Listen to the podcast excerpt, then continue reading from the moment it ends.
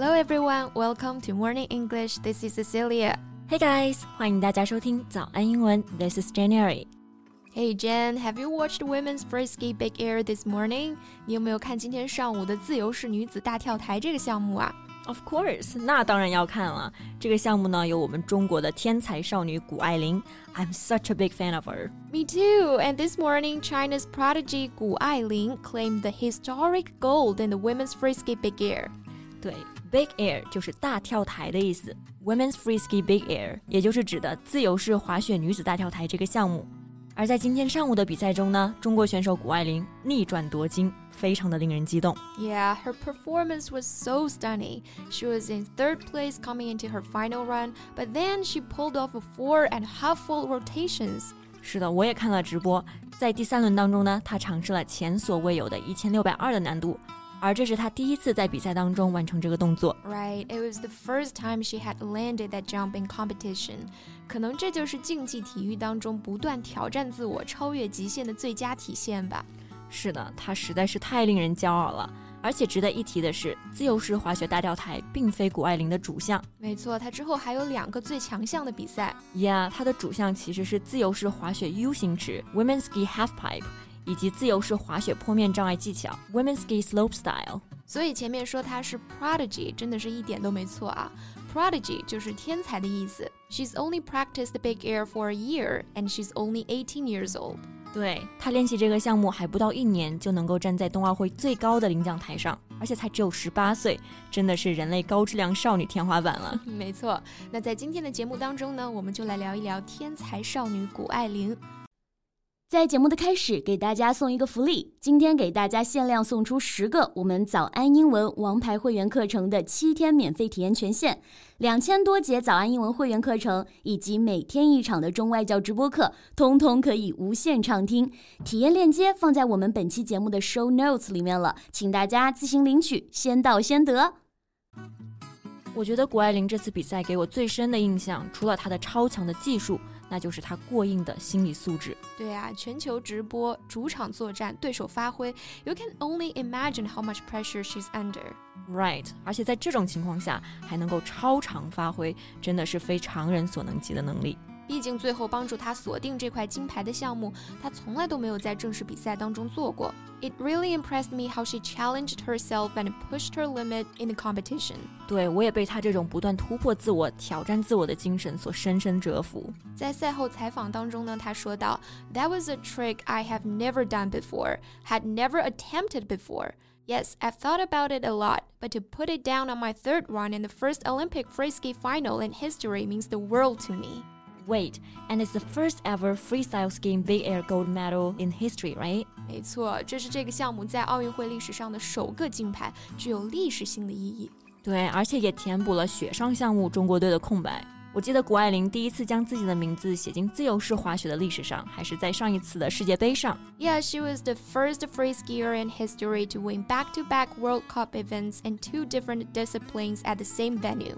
她在自由式滑雪世界杯连续获两个金牌啊，而这一次呢，又在北京奥运会又一次书写了历史。对我相信未来呢，她还会书写更多次历史。I believe so too. She started skiing when she was only three years old, and she's very passionate about what she loves. 对，但是滑雪其实并不是她生活的全部。在滑雪之外呢，她还是一名妥妥的学霸。She excelled in her academic life. 真的是全面发展的全才了哈。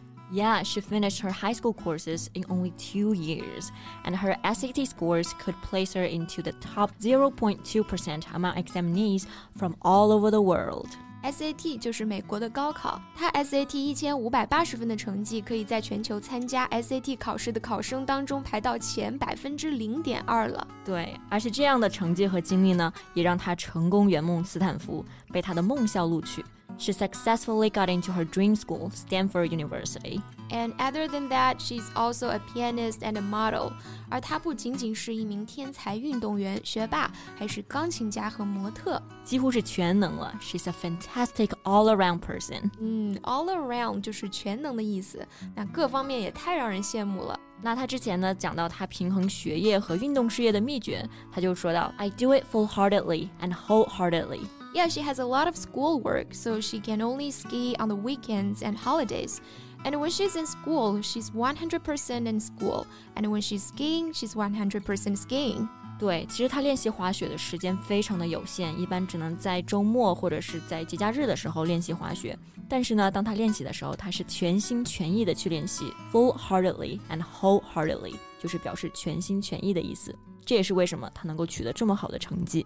而她的目标不仅仅是在赛场上夺得金牌。Yeah, she always said her goal is to globally spread the sports she loves to kids, especially girls and to shift sport culture to one motivated by passion. 没错，他的目标呢是在全球范围内将他喜爱的冰雪运动传播给孩子们，尤其是女孩子们。Yeah, she's indeed a great inspiration for all the girls out there. 她激励了特别特别多的女孩子。嗯，你有看到网上她十二岁时候的演讲吗 ？Yeah, her speech was so inspiring to all the women. 他其实很小的时候就非常清楚地看到了整个社会结构性性别不平等。没错，十二岁的时候呢，他在演讲时就说到：“Traditionally and stereotypically, women are highly feminine, stay-at-home and mothering figures. The words athletic or independent don't show up on that list. People are not accepting that women can be what they want to be yet, and they're accepting that women can make their own choices or pave their own paths. But if we accept it, we are just one step closer to equality. 对这一段说的非常好啊。他说，传统上以及刻板印象当中，女性是非常女性化的，是主持家务的母亲形象。运动和独立并不存在于上文的女性形象当中。人们不接受女性可以自主决定她们的职业轨迹和生活。 但如果我们接受这一点的话，我们就离平等更近了一步。在演讲的最后呢，他是这样说的。I encourage you all to step out of your comfort zone to show the boys that girls are just as powerful as they are. 我鼓励你们走出舒适区，用行动告诉男性，女性也和他们一样强大。而今天，他用自己的实际行动鼓励了千千万万的女孩们。Yeah, I believe there will be more girls like 谷爱凌。 那在今天节目的最后呢，我们期待他在本届奥运会当中取得好成绩，继续书写历史。好，那今天的节目就到这里了。So thank you so much for listening. This is Jan. This is Cecilia. See you next time. Bye. 今天的节目就到这里了。如果节目还听得不过瘾的话，也欢迎加入我们的早安英文会员。成为会员，您就可以无限畅听我们每天一场免费的中外教直播课，以及两千多节原创系统课程了。今天我们限量送出十个七天免费试听权限，试听链接放在我们本期节目的 show notes 里了，请大家自行领取，先到先得。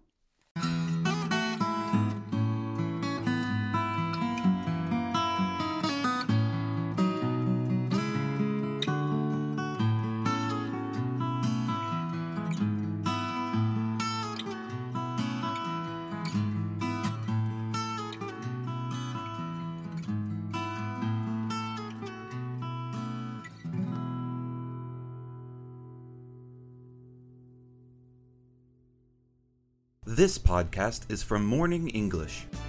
学口语就来早安英文。